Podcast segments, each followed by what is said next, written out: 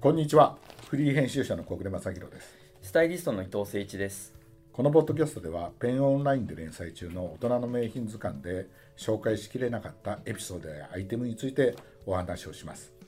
伊藤さん、あの今回取り上げるのは、えーバギーパンツそうですね。はい。まああのーあれですよね、あのデビッド・ボーイのスタイルを見てると、最初に登場したあたりは、かなりそういう格好をはい。してて、はい。はい。はい。あのー写真これ何枚か持ってたんですけど、はいこれはちょっと違うんですけど、うんこれがあのーモノクロの写真があのアンジーと一緒のアンジーですね。と一緒の時のはい。写は真い。はい。はいで。これなんか見るともう完全なんだろうパンタロンっていうかバギーというかもう。ビッグ。ビッグシルエットというか、もうスカートに近いですね。ですよねねうん、だから今もほらワイドパンツが流行ってるじゃないですか、はい。はい。はい。ね、女性なんかみんなもうワイドパンツっていそうですね感じだから、うんなんかあれですよねわざとそういう、あのーまあ、前々回ぐらいうんお話ししたみたいに、やっぱりほらデビューしたての頃はあのーなんだあのアンドロジーニアスとか、はい。はい。そういう女性女装みたいなとか、んそういうね、まあ、うんグラムロック自体がそういう感じだから、うん。うん。えーで伊藤さんあのお伝えしてた、はい。はい。スターダストって映画ご覧になあ、り見ました。見ました。見ましたあ、もう見てましたし。うんあ見てた今回見直したらも、う一いや、結構やっぱ面白いですよね。回見うん今回のそのドキュメンタリーのね、うんあのムーンエイジ・デイ・ドリームにやっぱりもうんう入ってましたけど、うんうんこれぞボーイっていう感じの映画ですね、うんあれもであの売れる前の話じゃないあそうかですねそうですね、うん、だから、うん何世界を売ったおこれ映画の話すると2020年に、うんうんあの公開されたうん映画で、今アマゾンプライムとかね、はいそういうので見られる見れました見ねれるはい、であのいわゆる「世界を売った男」をうんリリースした後、あの24歳ぐらいのボーイがイギリスからアメリカに渡って、うんうんレコードねマーキュリーレコードマのーキュリーレコードはい、レコードのプロモーションのためにうん行くんだけど、もうあのあれですよねあの空港で入管 で、はいお前ビザないのか」とかって言われてそうそうっすであのねあのあのあのスカートみたいな、あのはいワンピースワンピースワンピワーンスピース見せられてこれお前の方かって言われ てもういかにアメリカが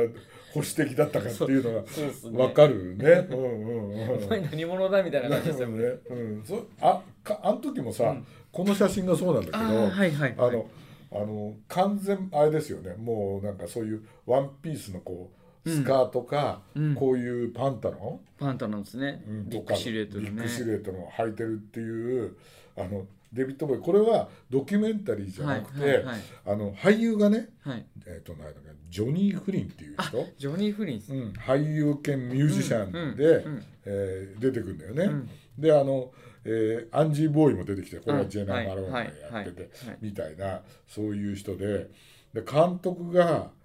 あのガブリエル・レンジっていう人で、うんあのこ彼は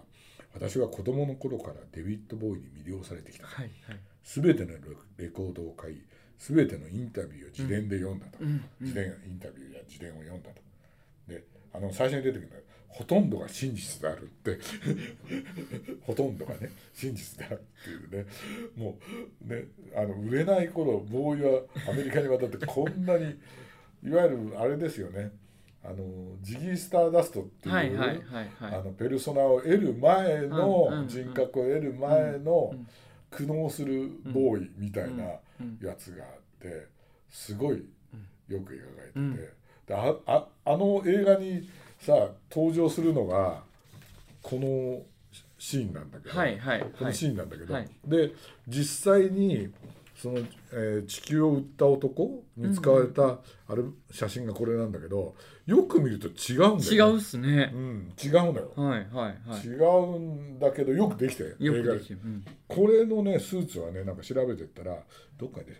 たあのねフレディ・バラッティっていう人がね、フレディ・バラッティうんっていう人がねファッションデザイナーって言ってんだけど、はいはいはいあるところではボーイと初めの頃バンドを組んでた人だあそうなんですね、だからねええー、それ知らなかったです1回目に取り上げたカラースーツとかも、はいはいこのねフレディ・バラッティがねどうもやってるらしいんだようね、んうんうんうんうん、だからあのうーんそういう記述がねいろんなところにこう出てきててうんすごい面白いんですうけど、んうんいやーこの映画ねなかなか面白い映画でしたよね。はいうん今でもねすぐ見れるんでうん、まだ多分この公開の時でも見れますよね見れますはい見れます見れます大丈夫だと思います。で私一緒にねあのこれえっ、とねデビッド・ボーイ「ジギー・スターダスト・ヒストリー」っていうのがあって、うんえっと、このスターダストにつながるはいはいジギー・スターダストになってからはいはのいドキュメンタリーの DVD が出てるんですよ。えええええええこえれおおすごいすごいでしょはいそれでねうんうんえーここにアンジーボーイが出てアンアンジーボーイが出てんだけうんど、うんうんこのおばさんはいおばさまおばさんがね、答えてるのよ。ですあの映画スター ドダキスュメンタリーだからそうドキュなメんンでタすリねーうんえーで映画「スターダスト」にも描かれてるんだけど、うんこのアンジーがうん結構衣装をほら、あそうですねジャンプスーツお前着ろよっつはっいはいてはいはいあのバンドのメンバーが嫌だよっつって、うんだったら帰るよとかって言うじゃないですか、ね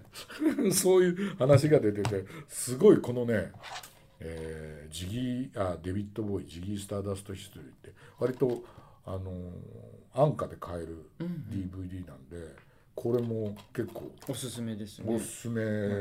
ような気がしますね。うんでこれだとあのえっ、とねじあの彼が突然あのジギー・スターダストをもうやめたってこういう場面がはい出てきて、はいはいで、えー、T シャツ持ってきました。あありがとうございますこれがああはいやはいめたっていう、これですねうん、あの、はいハマースミソーデオンっていう、はいはいはいで、えー、1973年の6月3日にこれでやめたっていうのをねあの刻印されてるらしいんだけど、うんうんこの間パルコ行った時に「ラスト1枚です」って言われて「ああーじゃあ買います」とかっつすっごいてすごい買いましたけどいいいいしあれですよねうんデザインですよデねザインですよね、うんこのこの稲はいは妻い模様とかは、はい彼のねそうですうんあねれにつながるだろうと思うしなんかいいなと思って、えー買っときましたけど。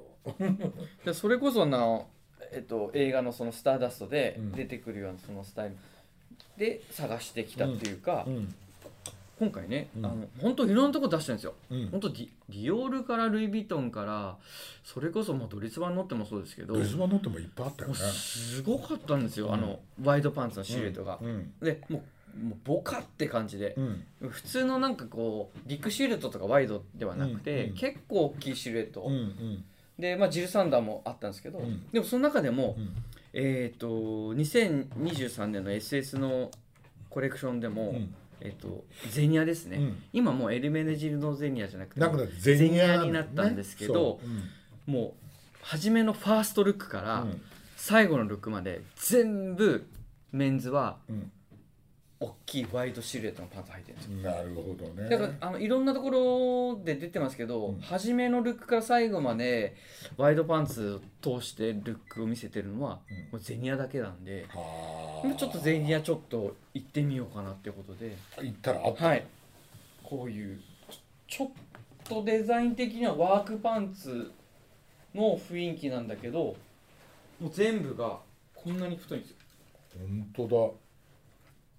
本当だ。すごい。すごいですようね、ん。でこれもすごいシルエットも良いんうで、ん。ウエストは割と絞ってますけど、うん。あのー腰から膝元にかけてはもうすごいワイドシルエッうんトで、うんこのなんかこうドレープうん。さすが生地生地屋さん、ね。そうだよね。な。私もさ、あのイタリアのさ、うんあのミゼニアの本社って2回ぐらい取材で行ったことがあってすごいいい場所に、あそうなんですねうん、あるんですよさすが宝石でね有名な方なんですけどもなんですけど最近やっぱりほらデザイナーがアレッサンドロ・サルトリにあそうですねねはい変わって変わってっていうかもう何年か、ね、じここ2016年ぐらいからうんアレッサンドロ・サンサルトリに変わってで彼ほらもともとはあのゼニアで G ゼニアのはいはデいザインやってた人で、はいはいで G ジュニアの時はどちらかというと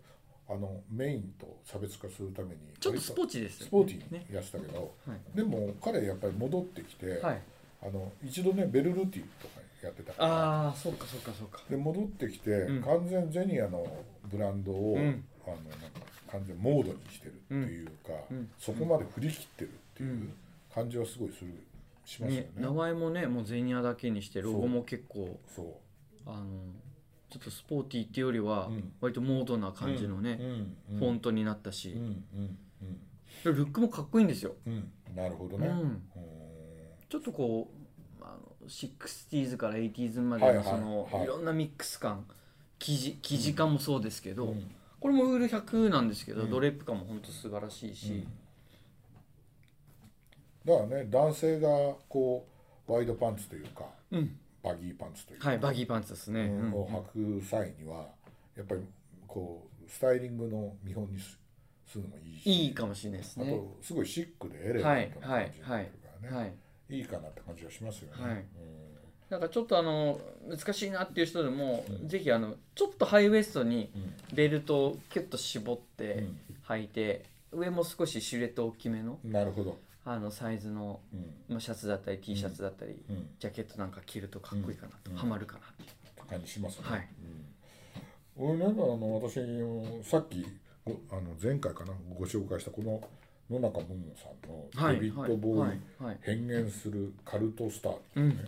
えー、と千曲新書が出てるやつでこう読んでたらあのこの「世界を売った男」のジャケットについて、うんうんこの人が書いててデビッド・ボーイが「はい着用えっ、とねああの彼はね両性具有的だが類型的な女装とも違う、うん曖昧な性のイメージを人に、人々に植え付けてたわつかせたとっていう書いてあってでデビッド・ボーイが着用してた服の中にはロンドンのメイフェア地区ににあるブティックを構えてるあのマイケル・フィッシュっていう人がやってるね「ペキュリア・トゥ・ミスター・フィッシュ」っていうね、あの男性用のドレスはマンドレスって言ってたんですあはって、いマンドレスはい、うんそれを聞いたことありますね、うんでローリング・ストーンズのはいはいミック・ジャガミックジャーガなんかーとかも着てたやつはいなんだけど、はいはいそれをねよく着ててで、えー、と71年のアメリカのプロモーションのためのツアーでもこのマンドレスを着用してうんうんやってるっていうんで、うんマイケル・フィッシュって、うんはいなんかねどっかで読んだことがあるな、はい聞いた名前だなと思って、はいえーえー古い古いっつってもねこれ何年か前に手に入れたんですけど、えー誰がメンズファッションを作ったかうん「英国男性服飾誌」っていうねすごいいい本ですね本があって、えーあるんですけどこの中にねマイケル・フィッシュっていうのが出てくるんですよ。ああそうなんですマイねあのねマイケル・フィッシュっていう項目があるんですあよ。あはいはいはいすっごいんですよ本当に。でねそれ男服を割と革新的に変えたそうそうそうそうそう。あれですよね、うんうん、ででもこの人ねターンブルアッサーにもいて、うんうんうんそこでカラーシャツあのテクノラマシャツとはい幅広のネクタイをヒットさせて、それであのん大手のね食料品雑貨店のねセインズベイっていうところからんうん資本を受けて66年に、えーミスターフィッシュをオープンさせて、で、えーシースルーとかスパンコールとか男性用のミニスカーとか。今ですね、それうんもうんまさそしうくいうのをいっぱいやってで顧客には本当にねこの本に書いてあるんですけどミック・ジャガーとかあのデビッド・フロストってあのフロスト対ニクソンで出てくる映画「フロスト対ニクソン」で出てくるイギリスの有名なキャスターなんですけどんその人とかあとスノードン教ってこれもねいろいろあのあのゴシップがある貴族なんはでいすけどはいはいとか、はいあとデビッド・ベイ写う真ん写真家が顧客だったっていうふうにやっててあのこのあのお店を追随するようにあのグラニー・テイクス・ア・トリップとか、あのダンディとかはがいキングスロードにできてはいはいたっていうのがこれに書いてあって、うんうんだからイギリスってやっぱりそのもちろんデビッド・ボーイはそういうパンタロンとか選ぶから、うんうんそういう土壌あの彼の好みもあったんだと思うけど、その時のファッションも、まさにだ男性ファッションが女性にこううん近づいて、うんうんあの60年代のピーコック革命があって男もねあのピーコック革命って男も着飾ってはいはい女性を引きつけようっていうはいはいブームだからだからそういう60年代のブうーんムうがんすごいあったのかなっていうのうんうんうはん思いますよね。それを考えるとやっぱりカラースーツってのは意味がありますよねまそたうそうなんですよ、そこそうなんですよの服飾師からうん見ても、うんそうううんんでびっくりするのうんは、はいあのーラルフ・ローレンなんかが、あのープリーツのねいや70年代のわかりますあのパンツをいっぱい出した時にね、うんうんバックスってね、はいファッション関係の人がはいいバックスバックって言はいってたんだけど、それって、えあえのオックスフォードバックスっていうはいのの略なんですよね。はいはいでそれはねうんうん19世紀ねあ初期にね、うんイギリスロンドンのねダンディーたちの間にえー起こった流行でね、でその後20年来のねオックスフォード大学の学生たちがあの考案したパンツでオックスフォードだからオックスフォードバックスって言はいって、はいい、わゆるラッパズボンなんですけどうんうね、んうんで写真集めたらね、えーこれですよあやっぱりすごいですねこれですよい今よりすごいですね今今よりすごいでしょ今のワイドパンツより今よりすごいですごいでしょ、うん、だってねズボンね最初のシルエット膝周りが約膝周りだよ6 6センチ裾周りで6 2センチとかねあ裾周り1 1 2センチという誇張が頭で現れたとかねすごいもうであのオックスフォード大学でなぜそれが流行ったかっていうとあのその大学の教室の中で日課ぼっかの着用することが禁じられたんで、あー日課ぼっかの上から履けるパンツとしてはいはいはいそんなに太い、ええ面白いそうのん、えだえからねそういうことから考えるとイギリスって何年かおきにこういうね来てますねそういうバギーパンツのバギ流ーパン行ツがねそれが今また起こってある怒みったいてなますねいうところがあるかなっていうね、はい感じがしいやないそでもないのルックの昔の写真も、いうん今ですよ今だよね今のコレクションルックにだよもうねほぼ、だからそそれほぼこ近いですねそあの伊藤さんが今回ね、はい借りようとした、、はいわゆるハイブランドがええやってるスタイルいやと全く同じですね似てるよね、はいうん、でこれにやっぱりそのテーラードのジャケット合わせてるところとかそうだよねもうまさしく、だよねはいいよね、うんまあ、こういうのもあるんで、うんうんなんかイギリスってやっぱり奥深いな深いでっすねて感じがうんしますよね、はいいやーでも今回のゼニアの感じはバッチリだと思うのでありがとうございます。ありがとうございました